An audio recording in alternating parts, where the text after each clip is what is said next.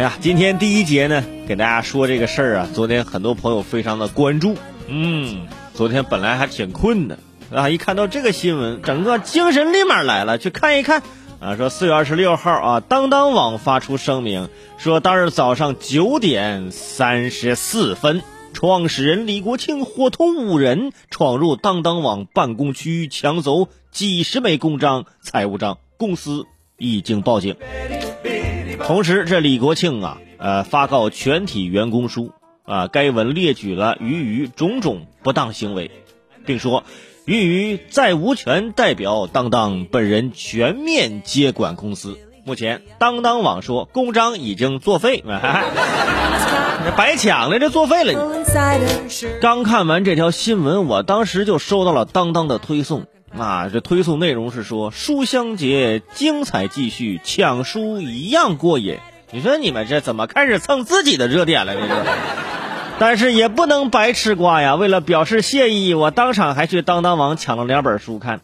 其实简单说一下，目前的战况是什么样的呢？就是李国庆啊是敢做敢当当，这个鱼鱼呢是李国庆我要抓破你的脸。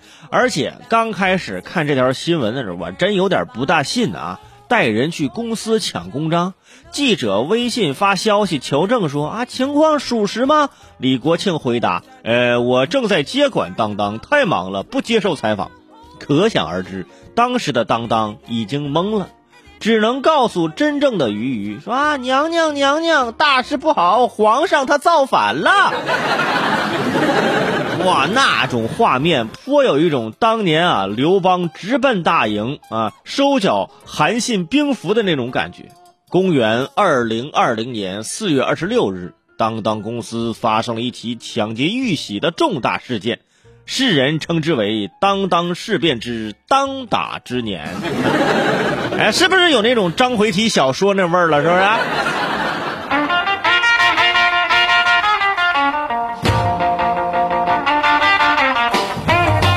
而且前几天呢，李国庆刚刚在网上做完了一个课程，叫做《如何率领团队杀出重围》。上完这堂课，他就率领团队杀出了重围。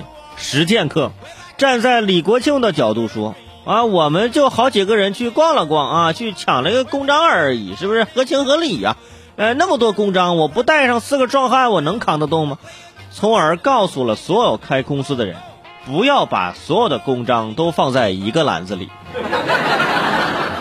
不过啊，根据律师解读李国庆的夺章事件，抢夺公章既不符合法律规定，也可能不符合当当的相关规定。如果手段有问题，可能涉及抢夺罪。其实这个夫妻店呢，或多或少会出现一些问题。你就说我们楼下那粉店，有时候呢。都不是被粉店的香气飘来然后醒的，是被粉店两口子吵架吵醒的。小店尚且如此，更何况大的企业公司。老话曾说呀，打虎要靠亲兄弟，上阵还得父子兵，对唱还需夫妻档。老话都建议了，夫妻档没事在家哼哼歌就得了，是不是？公司啥的，就是别做太大。之前啊，由于。曾在这个杨澜访谈录的节目当中呢，就是建议说夫妻呀不要一起创业。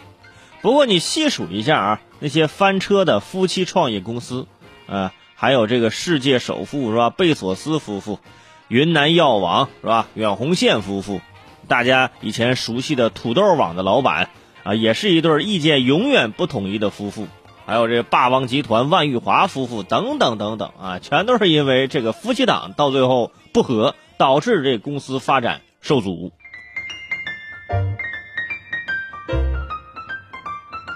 非常有意思的是呢，当创业公司还是夫妻小店的时候，跑得特别快，效率特别高；一旦做大做强，变成企业，哎，不行了。